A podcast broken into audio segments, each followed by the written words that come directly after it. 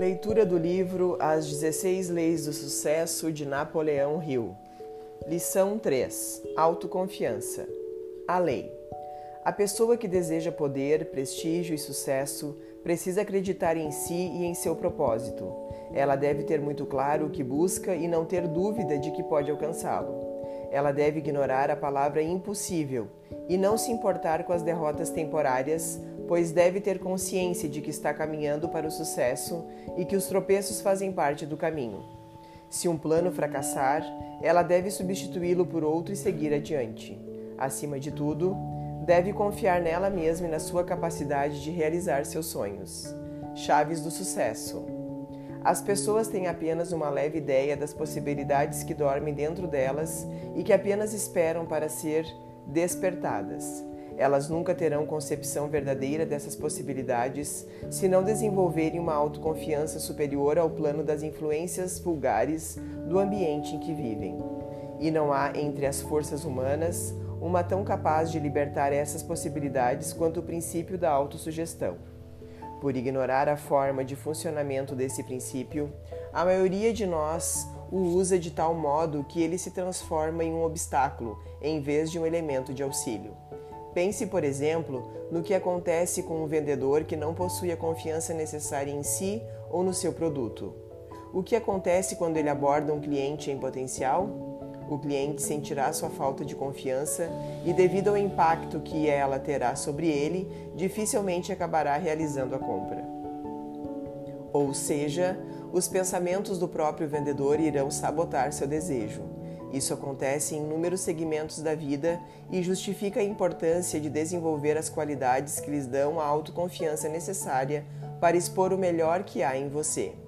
Este capítulo irá ajudá-lo a compreender o princípio da autossugestão e dessa forma dominar o medo e a insegurança, adquirindo a autoconfiança necessária para realizar seu propósito definido. Querer é poder. Tópico 1. Você será capaz de alcançar qualquer objetivo a que se propor se verdadeiramente acreditar que é capaz. Pense em duas pessoas, uma que vive uma vida plena de sucesso, felicidade e bem-estar, outra que não está indo a algum lugar. Analise as atitudes de cada uma delas minuciosamente e você verá que aquilo que as separa é bastante óbvio: autoconfiança. Talvez você se lembre da primeira lição e esteja se perguntando: essa distinção não era o propósito? Sim, exatamente. Mas uma pessoa sem autoconfiança dificilmente definirá um propósito apropriado. A pessoa que avança na vida acredita em si e completa seu desejo com ações tão dinâmicas e agressivas que ninguém duvida de que ela realmente seja capaz de alcançar seus objetivos. Sua autoconfiança é contagiosa, persuasiva e, por seu intermédio, atrai outras pessoas que querem estar ao lado dela. Por outro lado, a pessoa que não avança na vida revela claramente pela emoção expressa no rosto, pela postura do corpo, pela falta de ânimo no caminhar, pela incerteza das palavras que não confia em si mesma. Por isso, dificilmente definirá um propósito. E quando o fizer, dificilmente atrairá outras pessoas para perto dela, a não ser que mude de atitude. Odeio ter que dizer isso, mas uma coisa é certa: ninguém estará afim de investir em uma pessoa que não aposta em si mesma. A primeira pessoa opta a colocar todas as fichas na mesa de apostas por você deve ser você mesma. Repito, Infelizmente, ninguém acreditará em você se, em primeiro lugar, você mesmo não acreditar. 2. Convença-se de que você é capaz e a opinião de ninguém mais importará. Chegou a hora da pergunta de um milhão de dólares. Como você pode aumentar sua autoconfiança? Em cada um de nós existe um potencial, um talento nato que, se for motivado pela atitude mental adequada, nos levará a níveis de excelência nunca antes imaginados. Todos temos algo de sutil que, se for despertado por uma influência externa apropriada, nos conduzirá ao auge das realizações de uma maneira que nunca sonhamos. Você precisa descobrir onde está essa força e desenvolvê-la incansavelmente até os limites da perfeição. A autoconfiança vem daí. Imagine duas pessoas com enorme talento para a música e com forte paixão por violinos. Uma delas, desde cedo, dedicou-se com entusiasmo e disciplina para desenvolver a arte de tocar o violino com maestria. A outra, relapsa, distraiu-se com coisas e mal aprendeu a tocar o instrumento. Agora as duas têm a oportunidade de se apresentar em público. Quem você acha que terá mais autoconfiança? É óbvio, não é? Da mesma forma que um violinista profissional que detectou seu talento cedo na vida e o desenvolveu ao longo de décadas, pode pegar um violino e tocar músicas que alguém com o mesmo talento, mas sem a prática, não consegue, há um talento escondido em você esperando para ser desenvolvido. Se você fizer isso, vai atingir um nível de autoconfiança que nunca teve. Esse talento é sua base mais firme. Se você descobri-lo, estimulá-lo e atuar sobre ele por tempo suficiente e de forma certa, alcançará níveis extraordinários de excelência. Entenda: ninguém é bom em tudo. Escolha uma coisa e pratique-a até que a torne a melhor do mundo. Você não acha incrível que pessoas sem expertise alguma queiram subir a nível elevados de sucesso? Isso é muito difícil de acontecer. Sucesso, prestígio e riqueza sempre têm uma base sólida que a sustentam. Em geral, essa base é um talento muito bem desenvolvido. E então eu lhe pergunto: qual é o seu talento? Você já o desenvolveu? Qual é a sua expertise? No que você é o melhor? Acho que é importante introduzir a palavra talento com um pouco mais de profundidade. O que exatamente significa talento? Talento é aquela habilidade que você possui de exercer determinada atividade com uma facilidade maior do que grande parte das pessoas à sua volta. Pense naquilo em que você sempre foi naturalmente bom. Ao praticar essa atividade, você se sente confortável, tranquilo e seguro, mesmo antes de ter muito conhecimento técnico e uma prática considerável. Na medida em que você for aprimorando esse talento com conhecimento, técnica e prática, estará extraindo o melhor de si. Além de se tornar bom nisso, vai obter satisfação, prazer e, senti e sentido nessa atividade. A respeito do sucesso, é a receita do sucesso é descobrir essa atividade, torná-la a base sobre a qual você definirá seu propósito de vida e depois desenvolvê-la. Um exemplo: você identificou que o seu talento é a música. Você ama música, tem facilidade em aprender a tocar guitarra, consegue tocar 15 horas todos os dias, 7 dias por semana e não enjoa. Se você definir ser um guitarrista profissional como seu propósito, é só praticar, não tem erro. Vimos que Henry Ford, ao longo da vida, acumulou mais riqueza do que qualquer outro contemporâneo seu. Ford, assim como seus colegas, tinha um nível escolar baixo e nenhum, cap um nenhum capital para investir. Mesmo assim, alguns anos mais tarde, centenas de profissionais, muitos com inteligência, conhecimento e educação superior aos dele, trabalhavam para Ford por salários insignificantes. Por quê? Ford tinha sua confiança baseada em seu ponto forte, e isso nenhum tipo de ensino ou educação formal pode nos dar. Mas o sucesso de Ford não caiu do céu. Ele acreditou em seu potencial, transformou-o em um propósito definido e criou um plano de ação para realizá-lo. Ele se libertou da mentalidade de pobreza, desenvolveu confiança em si, pensou sobre o sucesso e alcançou-o. Os colegas de Ford poderiam ter feito a mesma coisa se tivessem seguido os passos dele, mas como visualizaram apenas seu salário mensal, foi isso o que obtiveram. O talento é a habilidade que temos de exercer certa atividade com uma facilidade maior que a maioria das pessoas. 3. Qualquer pessoa pode começar, mas apenas aquelas que acreditam em si terminam o que começaram. Se você quiser alcançar suas maiores aspirações, superar seus desafios e desenvolver autoconfiança forte e segura, há outra coisa que você precisa assumir: assumir 100% de responsabilidade sobre sua vida. Isso mesmo, você precisa se tornar dono de si. A verdade é, somos os únicos responsáveis por nossa vida, mas raras vezes pensamos dessa maneira.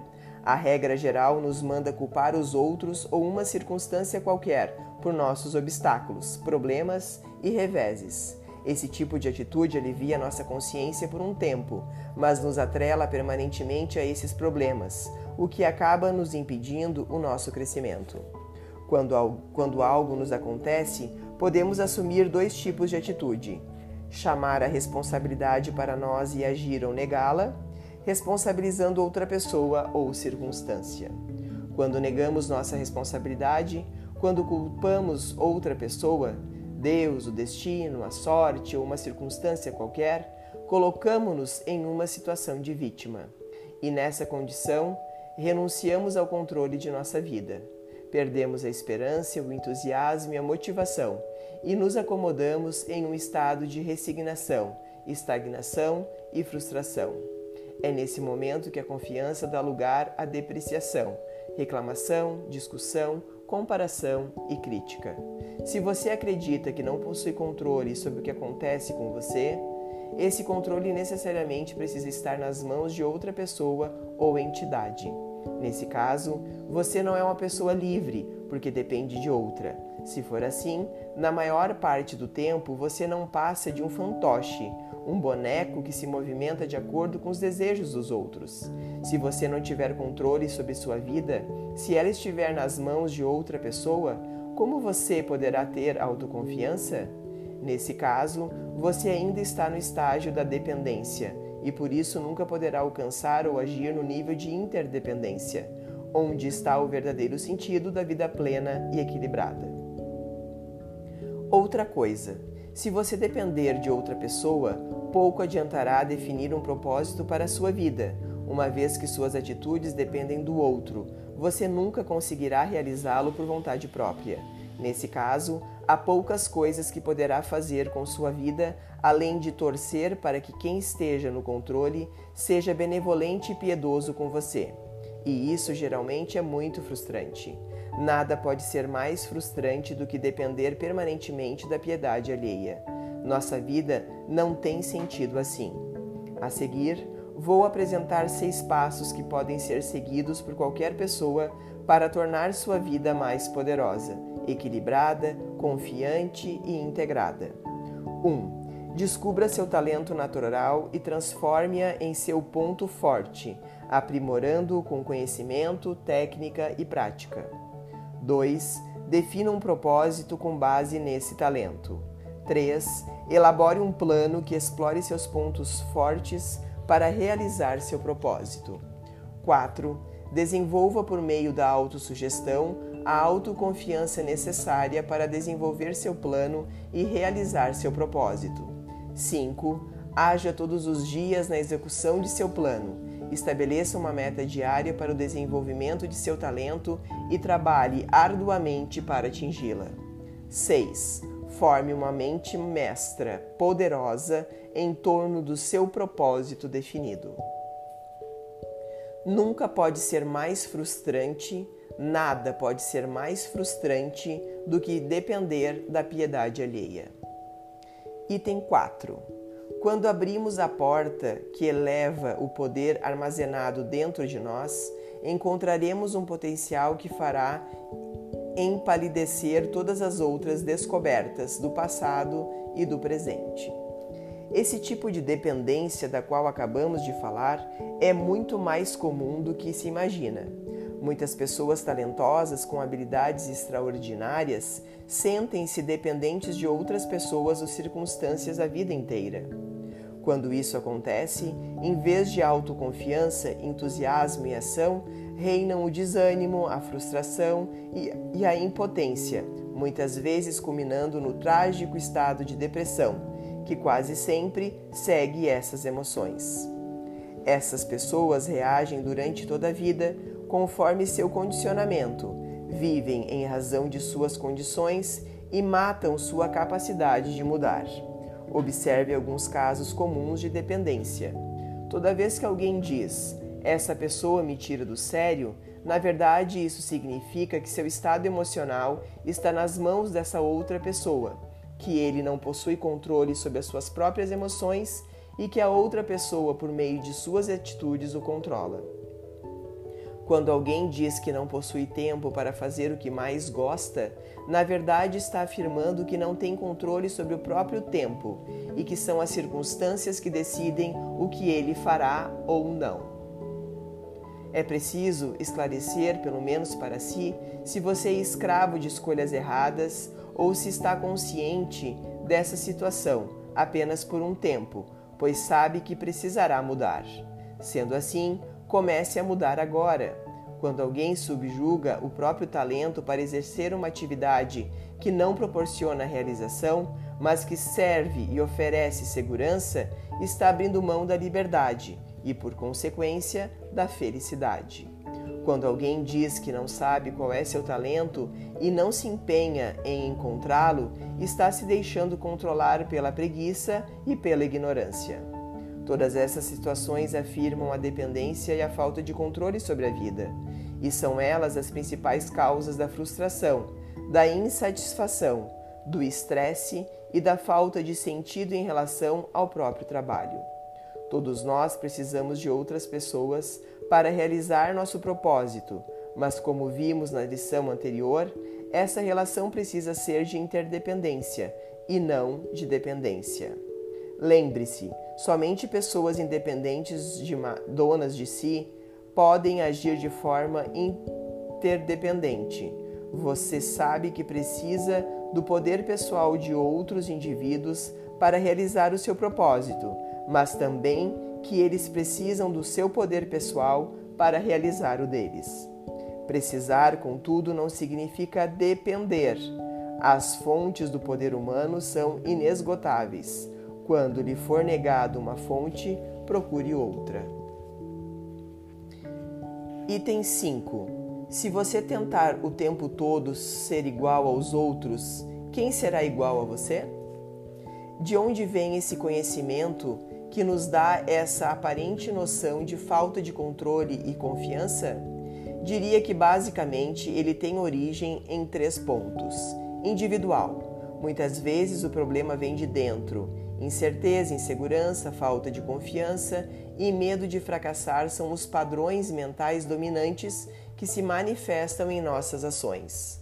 A maneira de superar essa condição e, desenvolvimento, e desenvolvendo o seu poder pessoal e cercando-se das pessoas mais especiais que você puder encontrar.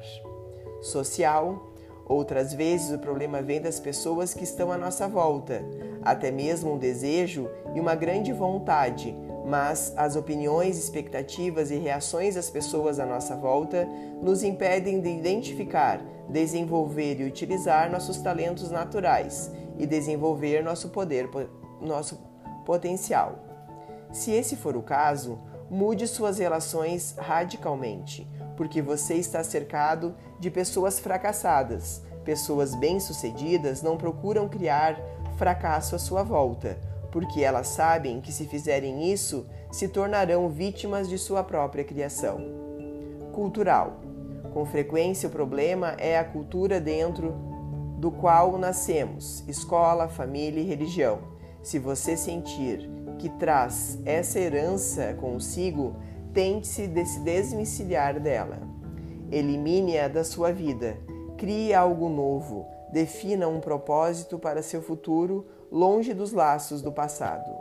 Qualquer uma dessas três origens, no fundo, não possui poder sobre nós, a menos que por escolha ou omissão não assumamos o controle e a responsabilidade sobre nossa vida. Nossa essência, o que nos faz humanos é a capacidade de dirigir nossa vida. Podemos fazer escolhas embasadas em nossos desejos, mudar nosso futuro e influenciar nossas circunstâncias. Temos a capacidade de nos reinventar. Esse é o grande princípio que permite colocar em prática todos os outros. É claro que não temos poder para alterar certas coisas, como a herança genética e as influências que tivemos no passado, mas temos o poder de decidir o que faremos com essa bagagem. Cada um de nós tem dentro de si o poder de decidir como esses condicionamentos nos afetarão daqui para frente. Não importa o que tenha nos acontecido, o que ainda nos acontecerá, sempre teremos o poder de escolher como reagir às diferentes situações que enfrentamos. Assumir a responsabilidade sobre nossa vida significa ter consciência desse poder e, faz, e, e saber como utilizá-lo. E por isso dizer apenas de muitas vezes não ser responsável pelo que acontece em sua vida. Tem responsabilidade pela atitude ou comportamento que tomará diante do que lhe aconteceu. Assumir responsabilidade significa que você tem a capacidade necessária para subordinar eventos e circunstâncias que estejam fora do seu controle às suas decisões e escolhas pessoais. A consciência desse poder de subordinação é a segunda maior fonte de autoconfiança que você pode desenvolver. Lembre-se, o que mais nos afeta não é o que acontece conosco e que está fora de nosso controle, mas sim a resposta que damos a isso. O que nos afeta não é o que acontece conosco, mas a resposta que damos a esses acontecimentos. Item 6. Não há nada mais trágico ou mais comum do que a inércia mental para cada 10 mil pessoas fisicamente preguiçosas, existem 10 mil mentalmente estagnadas. Autoconfiança não é o mesmo que um mero pensamento positivo ou uma atitude positiva em relação à vida. Usar roupa branca, comer lentilha e fazer um pedido na virada do ano, acreditando que isso lhe trará fortuna nos meses seguintes, até pode ter seu valor, mas isso não implica autoconfiança. Da mesma forma, sorrir o tempo todo e esperar sempre o melhor da vida não tem nada ou muito pouco a ver com confiar em si mesmo. A autoconfiança é um sentimento mais profundo que brota da percepção e da compreensão que temos da vida. Ela surge da maneira como vemos as coisas à nossa volta, não no sentido visu, não no sentido visual, mas em termos de percepção, compreensão e interpretação do que vemos. Por exemplo, se você possui a convicção de que não tem controle sobre resultados que obtém, sua percepção, compreensão e interpretação serão de vitimização e de dependência. Quando acreditar que a culpa não é sua, acabará não assumindo responsabilidade e não dando a resposta adequada. Nesse caso, você pode até agir de maneira positiva, pode sorrir e dizer que a vida é assim mesmo. Seu pensamento e sua atitude estarão sendo positivas, mas será que você poderá dizer que está sendo autoconfiante? Certamente que não. Então, o que é autoconfiança? É ter uma convicção segura de que, problema, de que podemos agir sobre as circunstâncias e muitas vezes torná-las nossas afiliadas, nossas aliadas. É ter a convicção profunda de que a escolha final é sempre nossa e de que podemos fazê-la de maneira que sempre nos beneficie.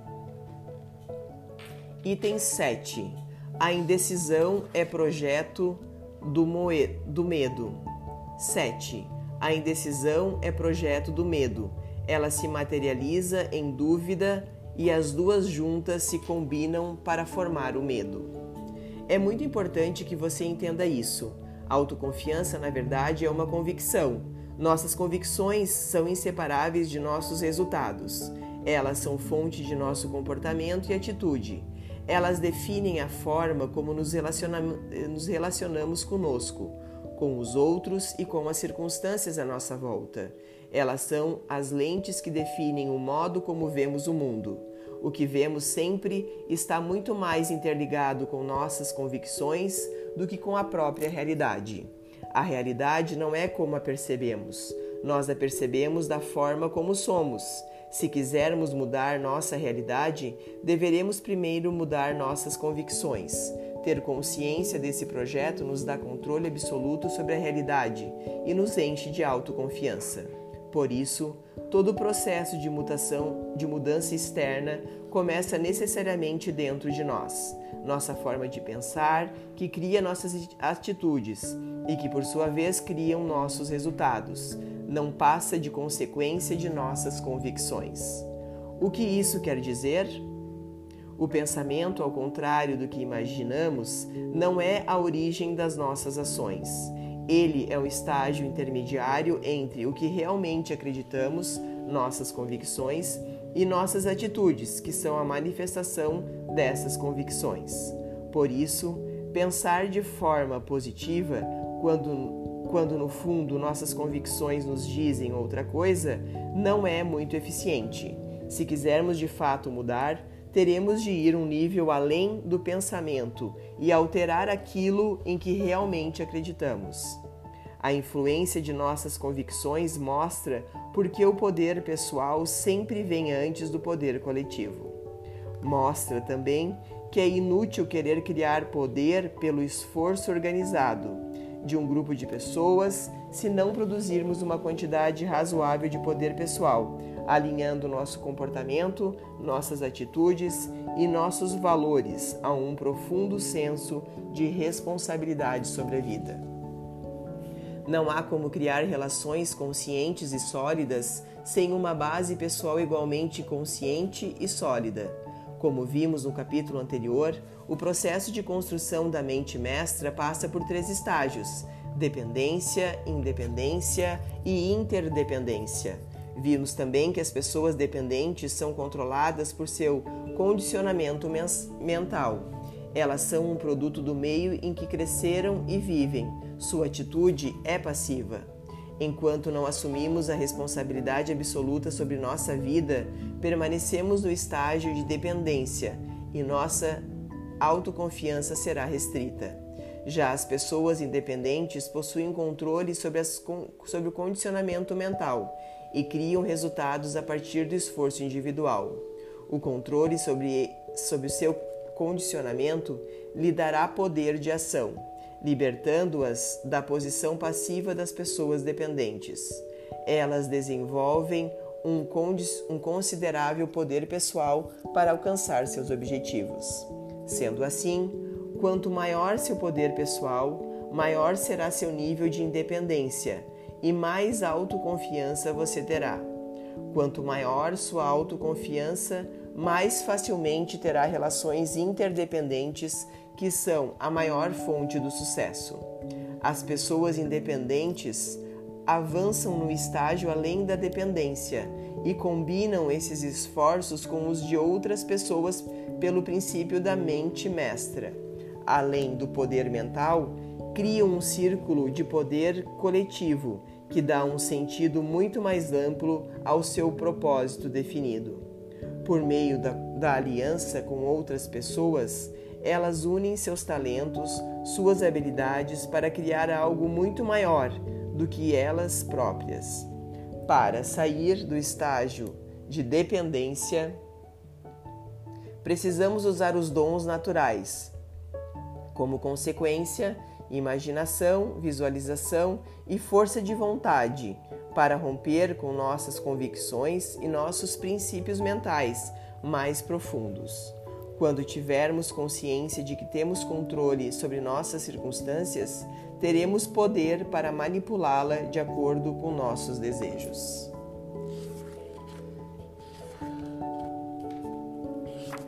Capítulo 8 Não. Tópico 8 Quanto maior for seu poder pessoal, maior será a sua confiança.